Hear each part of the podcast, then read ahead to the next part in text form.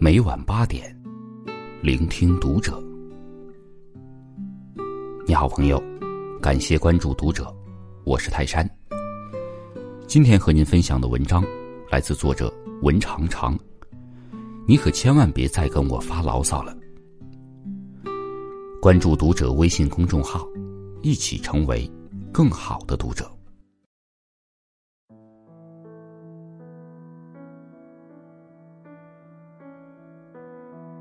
前几天在火车站的时候，收到周周连着给我发的好几条微信。哎，干嘛呢？哎，我今天好丧啊，被公司的小王气到了。还有，领导让我们周末都来公司加班。你说，我周末睡懒觉的机会又没了，好难过呀。过了一会儿，看到我没有回复他的消息。周周继续的给我发了一条微信：“亲爱的，你在干嘛呀？你的好朋友我都快难过死了，还不出来安慰我一下？”当时的我在人头攒动的火车站，内心也是正在郁闷。十分钟前，跟我的合作伙伴谈的不是很愉快，这意味着我预期的工作进展都得搁置一下了。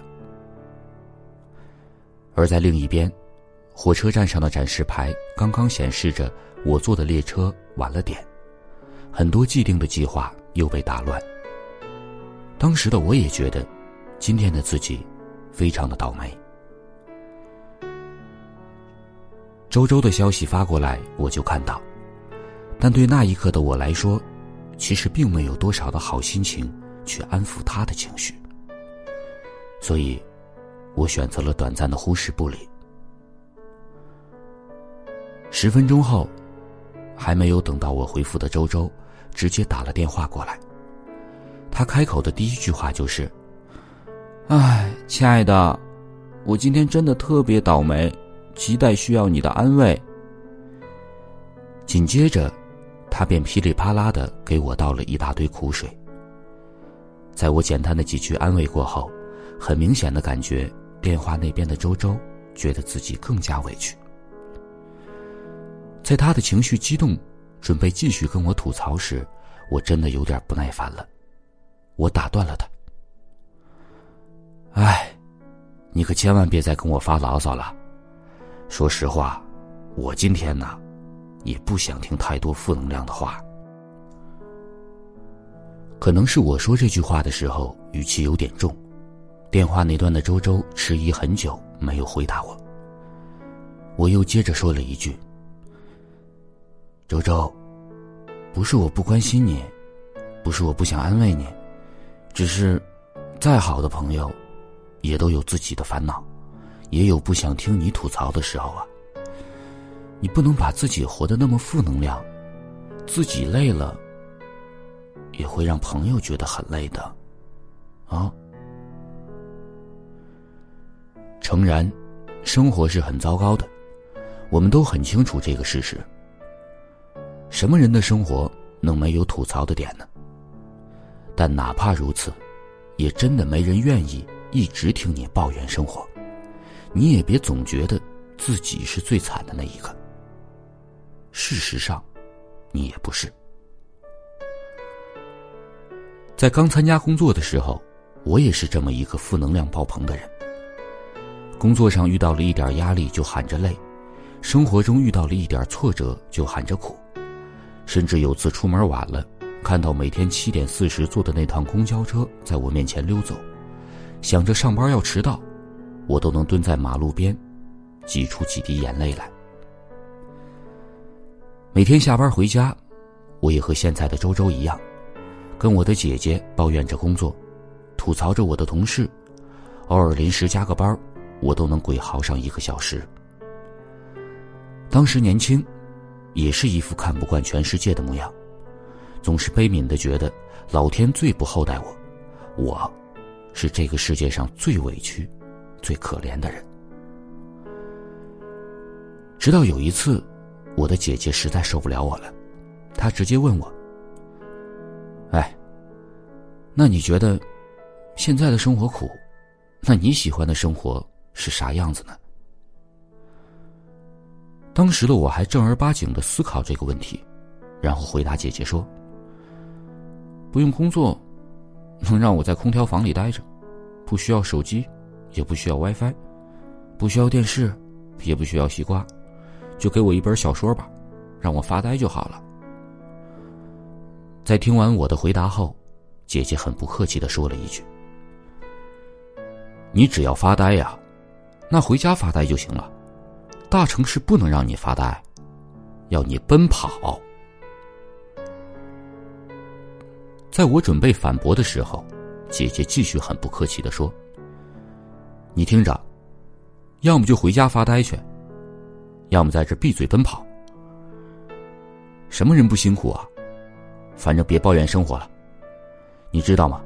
现在的你很负能量，没有人愿意跟一个负能量的人做朋友的。”听完姐姐的话，我看着她。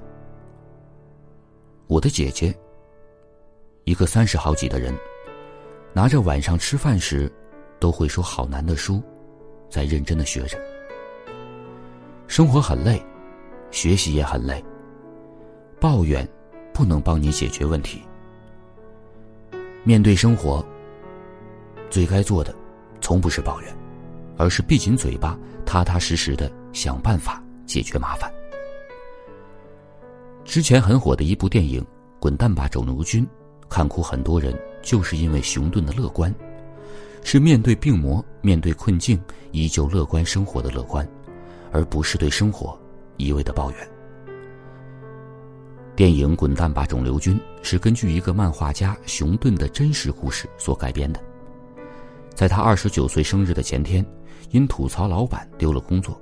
因极品男友劈腿丢了爱情，厄运并没有到此为止，在生日 party 狂欢后，熊顿晕倒在家里，被查出患有非霍奇金淋巴瘤。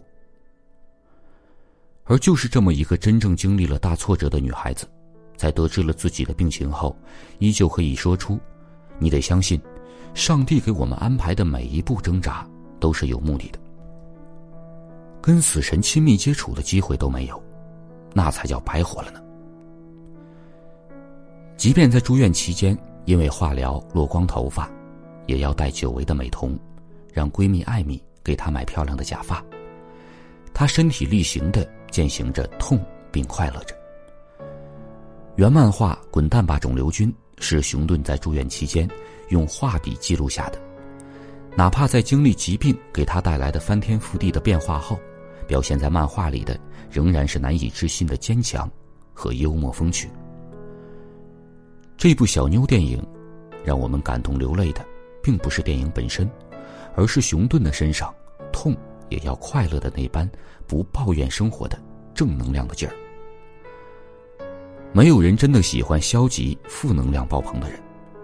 生命那么短，我们喜欢的都是有趣且带给我们正能量的人。聪明乐观的人，总是懂得将难走的逆境之路变成生命的礼物。是要抱怨生活，还是要坚强的面对生活，也都是你的选择。路内在《天使堕落在哪里》中写道：“每个人的生命里都有几口吃不下去的隔夜冷饭，也必须咽下去，而不是放在眼前发呆。每个人都有那么一段。”要自己爬上来的低谷，有时候也真的很难熬，感觉自己真的要撑不下去了，也会有负能量爆棚，急需一个发泄口的时候。但请记住，难以下咽的隔夜饭，陡峭难攀的低谷，或是迷茫看不清方向的未来，这样的时刻，并不只是你才有，我们大家都是一样的。但是我跟你们的选择肯定不一样。我选的不是抱怨，也不是自怨自艾的人生，我选择咬牙闭着眼，不吭声的把所有负能量咽下肚，然后内化为我前进的动力。所以啊，对生活的不满和抱怨，你自己憋着吧，别跟我说了，说了，我可能也不会同情你，不会理解你。毕竟我是要大吃四方、赢得人生大满贯的人。你可千万别再发牢骚了，因为真的没人喜欢和负能量爆棚的人做朋友。好了，朋友，今天的内容就和您分享到这儿，感谢您的收听，我们下期再会。